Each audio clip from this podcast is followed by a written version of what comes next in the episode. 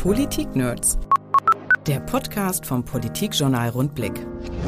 Im vergangenen Herbst wurde ein neuer Bundestag gewählt. Wie ist das so, wenn man als ganz neuer Abgeordneter ins Hohe Haus einzieht? Wir fragen nach bei den neuen MDBs. Den Anfang macht Heidi Reicheneck, die Co-Vorsitzende der Niedersächsischen Linken. Im Politik-Nerds-Podcast erzählt sie von ihrem ersten Tag im Bundestag. Es war beeindruckend, da zum ersten Mal wirklich als Abgeordnete in den Bundestag zu gehen. Und stellt die wesentlichen Fragen gleich selbst. Wie organisiere ich mich da im Bundestag? Äh, wie stelle ich mein Büro zusammen? In welchen Themenbereichen kann und werde ich arbeiten? Wo möchte ich meine Schwerpunkte setzen? Wie schaffe ich das hier, meine Regionalbüros in Niedersachsen aufzubauen? Wo ist meine Rolle in der Fraktion? Wie funktioniert die Zusammenarbeit? Wie funktionieren die Abläufe? Ihre neue Rolle als Vertreterin der linken Opposition hat sie schon sehr gut angenommen. Naja, wir sind die soziale Opposition im Bundestag, das muss man ja ganz klar sagen, dass wir diejenigen sind, die den Leuten eine Stimme geben, die sonst keine haben dort. Und äh, das ist eigentlich eine ganz gute Rolle. Und der verfehlten Mehrheit für Rot-Rot-Grün trauert sie gar nicht mal so sehr hinterher. Ja, Rot-Rot-Grün, wir wollen Verantwortung übernehmen, wir sind dazu bereit, das ist ganz klar, aber die Prämissen müssen natürlich stimmen. Was sie im Koalitionsvertrag vermisst, hat sie mir auch verraten. Eine Umverteilung gibt es nicht, eine Entlastung von niedrigen und mittleren Einkommen gibt es nicht. Es gibt zwar den Plan eines sogenannten Bürgergeldes, aber wenn ich mir den im Koalitionsvertrag anschaue, dann ist das eine hübsche Umbenennung, aber die Sanktionen und die Höhe, da ändert sich ja nichts. Und am Ende werfen wir einen Blick voraus auf die Landtagswahl in Niedersachsen. Natürlich ist es unser Ziel, in den Landtag zu kommen und ich bin auch fest davon überzeugt, dass wir das schaffen werden, weil wir einfach mit unserem Programm überzeugen, was danach passiert und welche Optionen es gibt. Das sehen wir, wenn es soweit ist. Wir haben Programme, die wir umsetzen möchten. Wenn wir dafür PartnerInnen finden im Landtag, dann sehr gerne. Ob das so der Fall sein wird, das werden wir sehen.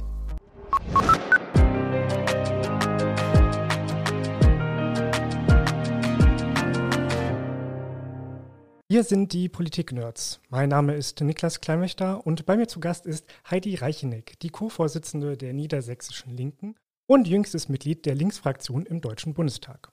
Ursprünglich kommt sie aus Merseburg, lebt und wirkt nun aber in Osnabrück. Frau Reicheneck, schön, dass Sie heute hier bei mir sind.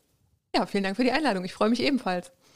Jetzt erzählen Sie doch mal, wie waren denn so die ersten Wochen und inzwischen ja Monate im Bundestag? Ja, das werde ich natürlich oft gefragt und ich kann es bis heute ganz schwierig in Worte fassen. Es ist wirklich überwältigend. Es war beeindruckend, da zum ersten Mal wirklich als Abgeordnete in den Bundestag zu gehen. Und es ist natürlich unglaublich spannend und ich bin sehr dankbar, dass ich diese Chance habe. Und natürlich stehen da jetzt ganz viele Fragen auf dem Programm oder standen viele Fragen auf dem Programm. Denn wie organisiere ich mich da im Bundestag? Äh, wie stelle ich mein Büro zusammen? In welchen Themenbereichen kann und werde ich arbeiten? wo möchte ich meine Schwerpunkte setzen, wie schaffe ich das hier, meine Regionalbüros in Niedersachsen aufzubauen, wo ist meine Rolle in der Fraktion, wie funktioniert die Zusammenarbeit, wie funktionieren die Abläufe und in den letzten Wochen und Monaten konnte ich die Fragen für mich so Schritt für Schritt beantworten und habe jetzt auch langsam das Gefühl, wirklich angekommen zu sein und ähm, bin auch einfach sehr froh, dass ich so ein tolles Team an meiner Seite habe, das ich dann recht schnell zusammengestellt habe und die mich äh, wirklich unglaublich gut unterstützen, sowohl in Berlin als auch hier in Niedersachsen. Genau diese Fragen, die Sie gerade schon aufgeworfen haben, die Sie sich selber gestellt haben, gehen wir gleich nochmal nach und nach durch. Aber äh, sagen Sie doch mal, wie war denn so äh, der erste Tag? Kommt man da wie in der Schule äh, in den ersten Tag rein und wird erstmal freundlich begrüßt und rumgeführt? Oder wie funktionierte das? Ja, ich glaube, für mich war der erste Tag äh, sehr besonders, weil ich sehr zittern musste, ob ich überhaupt in den Bundestag einziehe. Also in der Nacht von Sonntag auf Montag lag ich bis 6.30 Uhr morgens wach, bis dann klar war, ja, aus Niedersachsen schickt die Linke drei Abgeordnete und nicht nur zwei nach Berlin. Dann habe ich eigentlich äh, eine Stunde geschlafen, hatte plötzlich das ganze Handy voller Meldungen, voller Gratulationen, voller Nachfragen. Bin dann noch zum Sport gegangen, denn ich hatte einen Termin gemacht und den wollte ich wahrnehmen. Und dann saß ich im Zug nach Berlin und bin dann total übermüdet und mit äh, massig viel Adrenalin einfach angekommen. Ähm, war froh, dass ich da schon äh, meine Büroleitung hatte, die mir gezeigt hat, wo ich überhaupt hinlaufen muss. Und äh, das ist ja die größte Herausforderung am Anfang, überhaupt die ganzen Räume zu finden. Und äh, ja, dann kommt man an, hat die ersten Termine in der Woche, bekommt äh, die wichtigsten Informationen, bekommt die Technik gestellt, die Schlüssel zu den Räumlichkeiten, die Abläufe kurz erklärt und ja, dann geht's los. Und natürlich lernt man dann auch seine ganzen FraktionskollegInnen kennen. Ich kannte die bei uns jetzt größtenteils schon. Wir sind ja eine recht überschaubare Gruppe. Ähm, das gibt ein großes Hallo. Auch bei uns, wo natürlich die Stimmung ein bisschen schlechter war. Und dann ist man einfach schon da. Punkt dann ist man einfach da. Aber äh, erzählen Sie noch mal ein bisschen mehr. Wie ging das dann weiter? Also die erste Woche klingt schon äh, sehr tough. Sie sind direkt am ersten Tag hin und äh, alles gezeigt. was kam dann? Also, was wir so mitbekommen haben, war ja erstmal, war, es gab ganz ruhige, entspannte Koalitionsverhandlungen und ja, der Bundestag war ja eigentlich noch gar nicht so richtig aktiv. Das kam dann jetzt erst, nachdem die Koalition sich aufgestellt hat. Aber was passierte da im Hintergrund? Was haben Sie dann gemacht in den Wochen bis Weihnachten? Ja, das war natürlich gerade für uns Neue eigentlich äh, ganz gut, so dass wir nicht direkt mitten im parlamentarischen Betrieb waren, sondern dass wir uns erstmal sammeln konnten, wirklich die ganze Organisation vorantreiben konnten. Dazu gehört ja auch eine Wohnung finden in Berlin. Das ist bekannterweise nicht ganz so einfach. Und ähm, dann ging es auch los mit der ersten Fraktionssitzung, wo man dann natürlich die Wahl analysiert hat, auch nochmal aus Perspektive der Fraktion, wo man dann geschaut hat, wie man sich neu aufstellt wo dann auch diskutiert wurde, ob unsere Vorsitzenden weiterhin unsere Vorsitzenden bleiben. Das sind sie zum Glück auch mit einem sehr guten Ergebnis, was ich auch nur unterstützen kann. Und dann hatten wir auch recht zeitnah eine Fraktionsklausur in Leipzig, wo wir uns dann wirklich zwei Tage eingeschlossen haben, miteinander diskutiert haben, wie stellen wir uns auf, wie strukturieren wir uns neu, ähm, wie besetzen wir die Ausschüsse, die Arbeitskreise. Und eine solche Klausurtagung wird jetzt im Januar auch nochmal folgen, damit wir wirklich genau schauen, wer welchen Bereich abdeckt. Und ja, das sind die Sachen, die dann eben im Hintergrund laufen. Und gleichzeitig muss man natürlich schauen, wie kann man sich selbst aufstellen man kriegt die ersten äh, Presseanfragen, wird natürlich vor allem auch zum Wahlausgang befragt, muss dann erstmal selber sich äh, zurechtfinden und kann noch gar nicht so viele Antworten liefern, wie man eigentlich Fragen bekommt, weil man ja selber überhaupt noch nicht so richtig weiß, wie es läuft. Ich bin da sehr dankbar, dass ich schon in der Kommunalpolitik Erfahrung hatte und einfach diesen parlamentarischen Betrieb natürlich im Kleinen schon miterlebt habe, weil das ist doch nochmal was anderes, als einfach nur davon zu lesen oder das irgendwie im Fernsehen mitzuverfolgen. Welche Ausschüsse haben Sie denn bekommen? Wo sitzen Sie jetzt mit drin? Ich bin in meinem Wunschausschuss gelandet, im Familienausschuss, also im Ausschuss für Familien, Senioren, Frauen und Jugend. Ich wurde auch auf der Klausurtagung zur frauenpolitischen Sprecherin meiner Fraktion gewählt, bin also auch im Vorstand der Fraktion und äh, freue mich sehr, dass ich genau die Bereiche, die mir schon seit äh, Jahren am Herzen liegen, also das Thema Frauenpolitik, aber auch das Thema Kinder und Jugendliche sowie Familien, äh, jetzt auch für die Fraktion bearbeiten kann. Ich komme ja aus der Jugendhilfe, bin da aktuell freigestellt, habe dann natürlich noch einen engen Draht hin und äh, freue mich sehr, das jetzt auch im Bundestag vertreten zu können. Das war auch mein Anspruch und ich glaube auch, dass das dem Bundestag sehr gut tut, wenn Leute aus der Praxis da jetzt reinkommen und nicht nur Leute, die ja, im Studium mit sich mit ganz anderen Fragen beschäftigt haben. Sie sind jetzt ja auch Chefin. Sie haben Mitarbeiter eingestellt, Sie haben ein Büro und ähm, von der Wohnung in Berlin haben Sie auch schon erzählt. Wie ist denn das jetzt so, wenn man plötzlich mit, naja, mit 33, also relativ jung, ähm, Chefin ist und ein Büro leiten muss und verantworten muss und plötzlich so ein Team hat und dafür äh, Verantwortung tragen muss? Ich denke, es gibt ja viele junge Menschen, die auch äh, als äh, GründerInnen äh, Firmen aufgebaut haben und das schon kennen. Für uns als Linke ist natürlich die Rolle als Arbeitgeberin immer ein bisschen besonders. Ne? Also von daher glaube ich, also für mich funktioniert das ganz gut. Ich habe ein tolles Team, was ich schon erwähnt habe, und wir schaffen das sehr gut in Zusammenarbeit, da jetzt die ganzen Schritte zu planen. Ich profitiere auch unglaublich von den Erfahrungen, die ich da schon im Team habe, habe dann natürlich meine eigenen Ideen und wir haben da auch ein sehr kollegiales Verhältnis. Am Ende ist klar, natürlich es gibt eine bestimmte Rangliste und am Ende muss ich die Entscheidung treffen und muss sie auch verantworten. Aber das klappt sehr, sehr gut und da bin ich auch dankbar drum. Und ich glaube, da ist man bei der Linken auch an der richtigen Adresse, wenn man äh, gute und solidarische Arbeitgeberin haben möchte. Dann haben Sie ja da in Berlin ein Büro, aber auch ein Wahlkreisbüro beziehungsweise mehrere Wahlkreisbüros. Erzählen Sie doch mal, wo haben Sie diese Büros und wie teilen Sie das hier in Niedersachsen untereinander auf? Das ist natürlich mit drei Abgeordneten eine ziemlich große Aufgabe bei so einem Flächenland. Für mich ist das so, dass ich aktuell in Osnabrück, wo ich ja wohne und wo ich ähm, auch meinen Wahlkreis habe, nach einem Büro suche. Das habe ich noch nicht gefunden. Also falls es irgendwelche Leute gibt, die da was Spannendes anzubieten hätten in der Innenstadt, äh, ich freue mich sehr. Also da werde ich ein Wahlkreisbüro aufbauen. Und ich habe hier in Hannover ein Wahlkreisbüro und zwar das von meinem Vorgänger, Herrn Dieter Dehm. Das habe ich übernommen. Das ist in der Nieschlagstraße. Ich bin auch, freue mich auch immer sehr über Besuch. Und äh, darüber versuche ich dann natürlich eben auch in die Öffentlichkeit zu wirken. Und vor allem für mich als Landesvorsitzende war es natürlich auch wichtig, hier in Hannover präsent zu sein. Und das ist so der Bereich, den ich versuche ein wenig abzudecken. Meine äh, Genossin Frau Mohammed Ali hat natürlich den Bereich auch im Westen und an der Küste sehr von Niedersachsen und äh, mein Genosse Viktor Perli ist vor allem so im Osten, Lüneburg, Braunschweig, Wolfenbüttel, wo er herkommt, ähm, versucht den Bereich abzudecken. Aber natürlich arbeiten wir auch da eng zusammen versuchen im ganzen Land unterwegs zu sein, freuen uns da, wenn wir in unseren Kreisverbänden sein können, wenn wir Initiativen treffen können und äh, sind da einfach ja, auf Zack, sage ich mal, das auch einfach von Nord nach Süd durchzugehen hier in Niedersachsen. Mit drei Leuten durchs gesamte Land reisen, ganz Niedersachsen vertreten, das ist natürlich sehr anspruchsvoll, ähm, aber scheint ja gut zu klappen. Ja, wir sind äh, als Linke immer mit sehr viel Herzblut und Engagement dabei, deswegen kriegen wir das ganz gut hin. Natürlich freuen wir uns, wenn es beim nächsten Mal mehr Leute sind. Jetzt haben Sie gerade schon erzählt, Sie haben das Büro von Dieter Dehm übernommen, eigentlich einem, einem Urgestein der Linken hier in Niedersachsen. Ähm, ein anderes Urgestein der Linken ist immer noch da, äh, Gregor Gysi. Äh, wie ist denn der so? Erzählen Sie mal. ähm, Gregor ist ein äh, ganz charmanter Genosse, ein unglaublich intelligenter Genosse und jemand, der es, obwohl er schon selber sehr lange in diesem Politikbetrieb ist, geschafft hat, immer noch äh, den Menschen auf der Straße zuzuhören und mit dem auf Augenhöhe zu sein. Und das finde ich sehr beeindruckend, weil das schaffen nicht viele PolitikerInnen. Und dafür schätze ich ihn sehr. Man muss sicher nicht immer mit ihm einer Meinung sein, aber man kann mit ihm gut diskutieren. Und ich bin froh, dass er uns noch weiter begleitet. Ist er denn so die graue Eminenz in der linken Fraktion oder hat er sich da jetzt wirklich ein bisschen zurückgezogen? Ich weiß nicht, wie das bisher gelaufen ist, aber die Fraktionssitzungen, die ich bisher erlebt habe, waren immer so, dass ähm, alle Leute, das ist ja bei uns in der Linken auch sehr beliebt, sehr diskussionsfreudig sind. Natürlich ähm, hört man allen zu, nimmt die Argumente auf.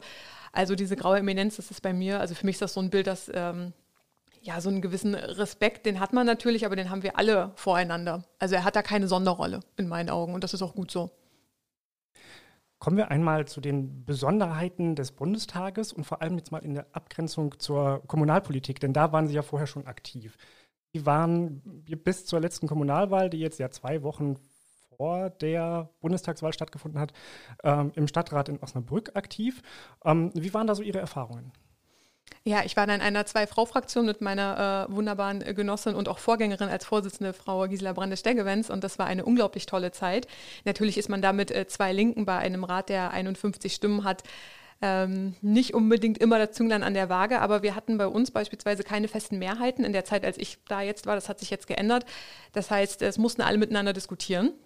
Und das habe ich auch sehr gerne gemacht. Also egal ob mit SPD und Grünen, die uns ja traditionell näher sind, oder mit FDP und CDU. Ich finde das sehr wichtig, dass Demokratinnen miteinander reden können. Wir werden sicher nie alle einer Meinung sein, das ist auch gut so, sonst äh, bräuchten wir diese ganzen Unterscheidungen ja nicht.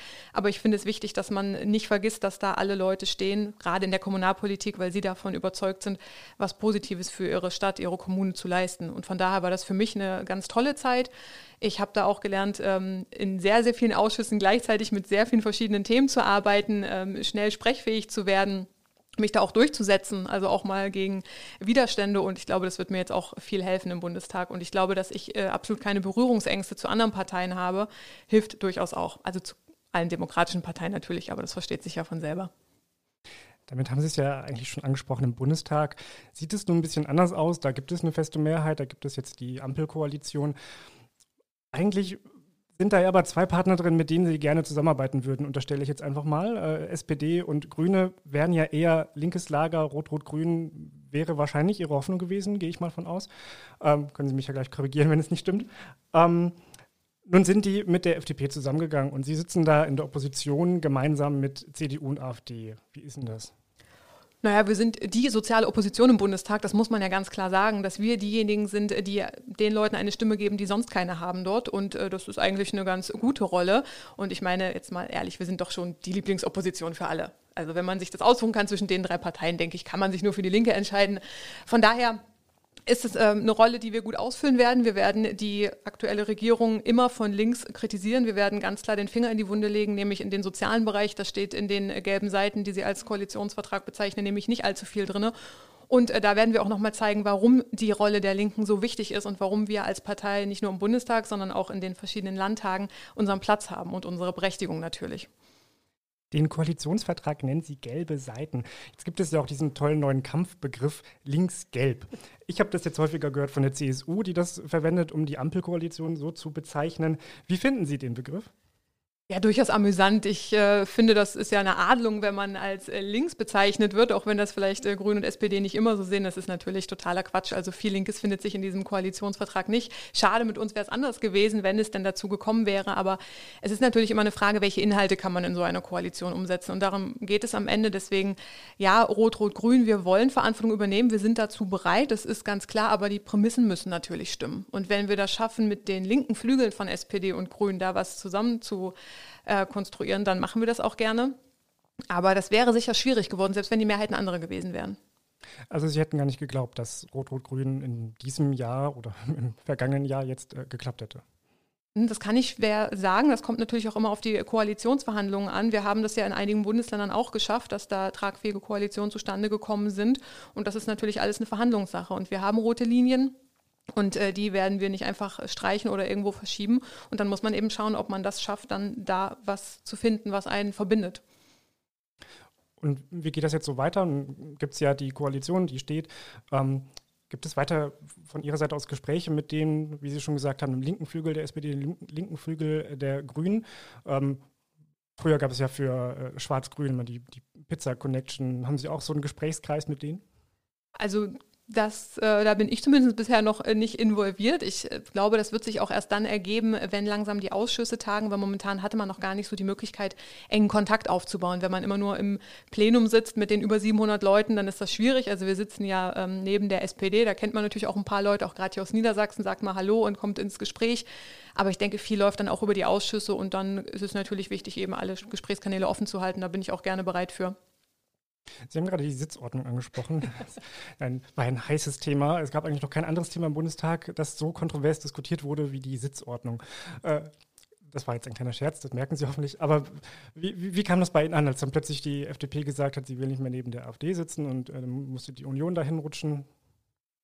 Ja, also das kann ich natürlich gut verstehen, dass die FDP da keinen Bock mehr drauf hat, äh, dass das aber so solche Wellen geschlagen hat und auch in der Tagesschau beispielsweise war, während ähm, die abgelehnte Erhöhung des Hartz-IV-Satzes, die wir beantragt hatten, zum Beispiel kein Thema war. Ne? Das zeigt natürlich schon viel, wo die Aufmerksamkeit liegt.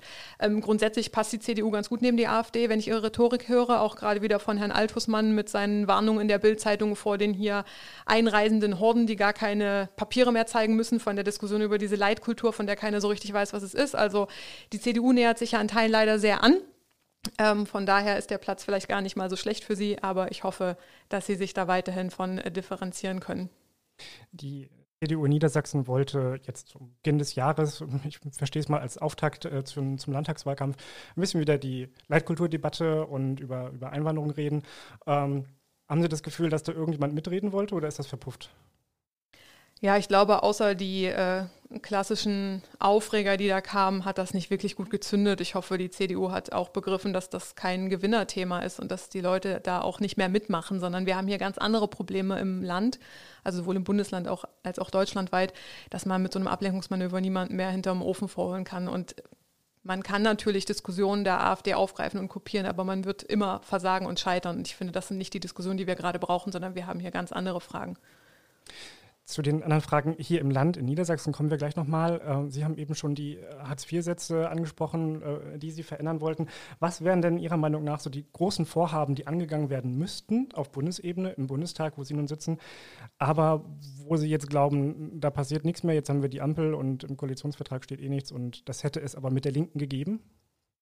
Ja, also das Einzige, was die SPD geschafft hat durchzudrücken, war ja der Mindestlohn, der auf 12 Euro steigen soll, was immer noch zu niedrig ist. Wir fordern 13 Euro, damit äh, die Löhne auch armutsfest sind. Aber gut, wir werden natürlich auch einem 12 Euro Mindestlohn nicht im Weg stehen.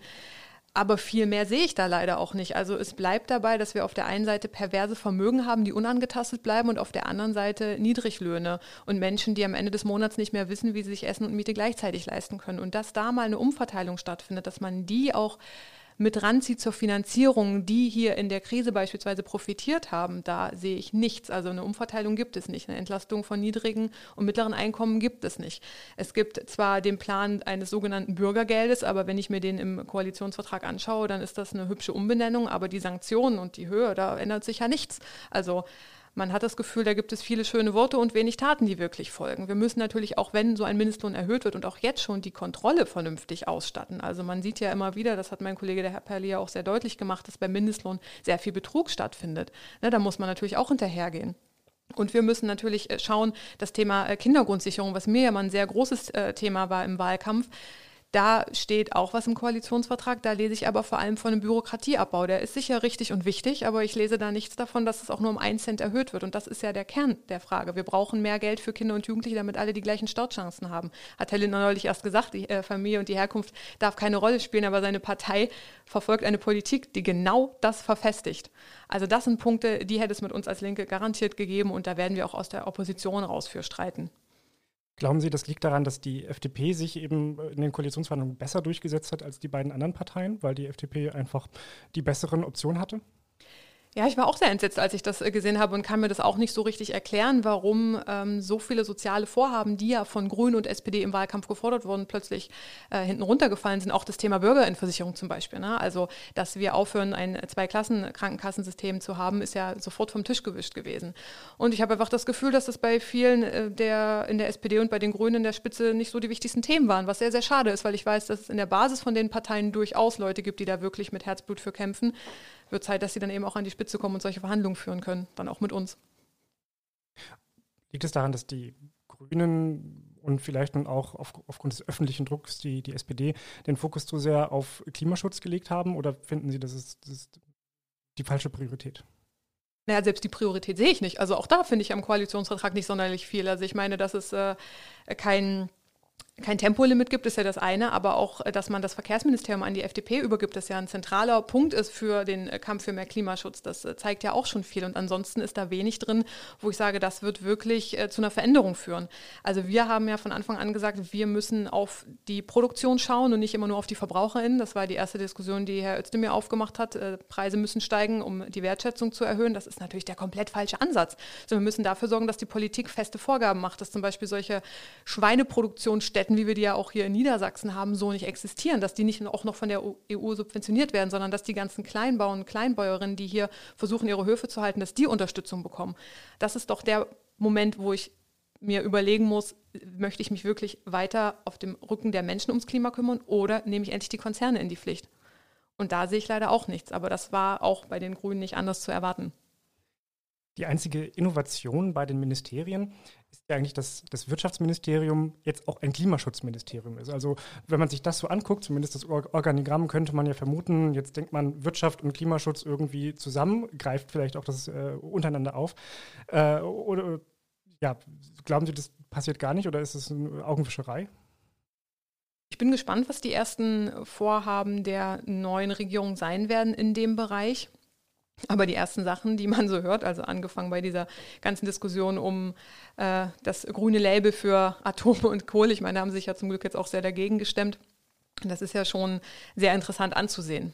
Also ich kann nur mit Diskussionen darüber, wann ich denn das Auto genau verbieten will und äh, dass ich verschiedene Energieformen nicht haben will, das, hört sich alles schön an, aber ich muss eine Alternative liefern. Ich muss eine Alternative liefern, die die Menschen auch mitnimmt, die natürlich auch Sorge um ihre Jobs haben und Sorge, dass sie unter den Energiekosten noch mehr leiden, dass sie unter der Preisspirale noch mehr leiden. Das ist ja gerade so der Fall. Und wenn ich das nicht möchte, dann muss ich eben an die Konzerne ran. Und dabei bleibe ich bei, das funktioniert halt nur mit uns.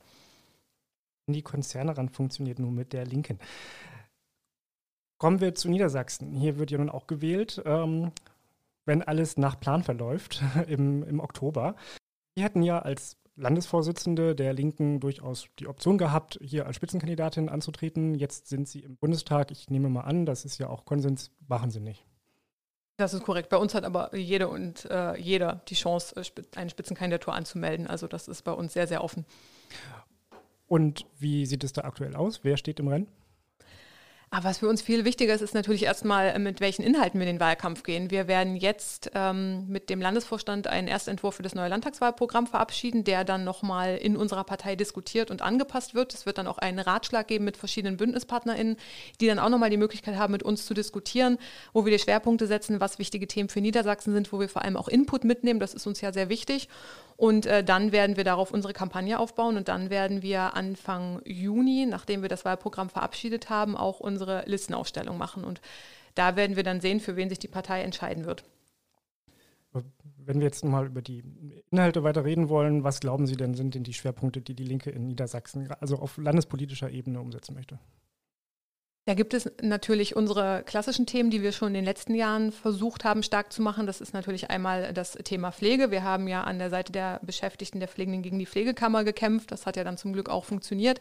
Wir möchten da jetzt weitermachen. Wir möchten vor allem das Thema Gesundheitsvorsorge im ländlichen Raum uns auf die Agenda schreiben, denn das ist natürlich auch in Niedersachsen ein riesiges Problem, dass man teilweise unglaublich weite Fahrtwege hat, wenn man ein Krankenhaus oder auch überhaupt einen Arzt äh, oder eine Ärztin braucht.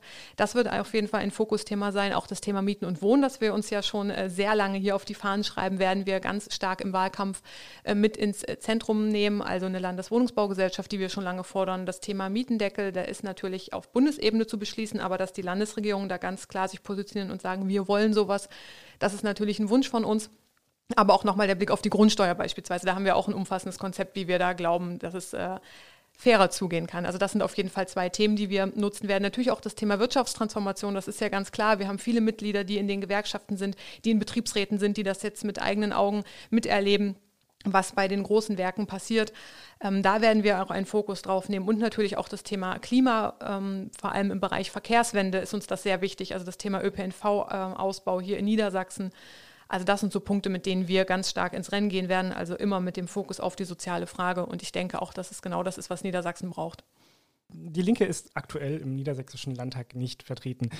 Ist natürlich anzunehmen, dass es ihr Ziel ist, dass sie wieder reinkommen, aber wollen sie auch Teil der Landesregierung werden?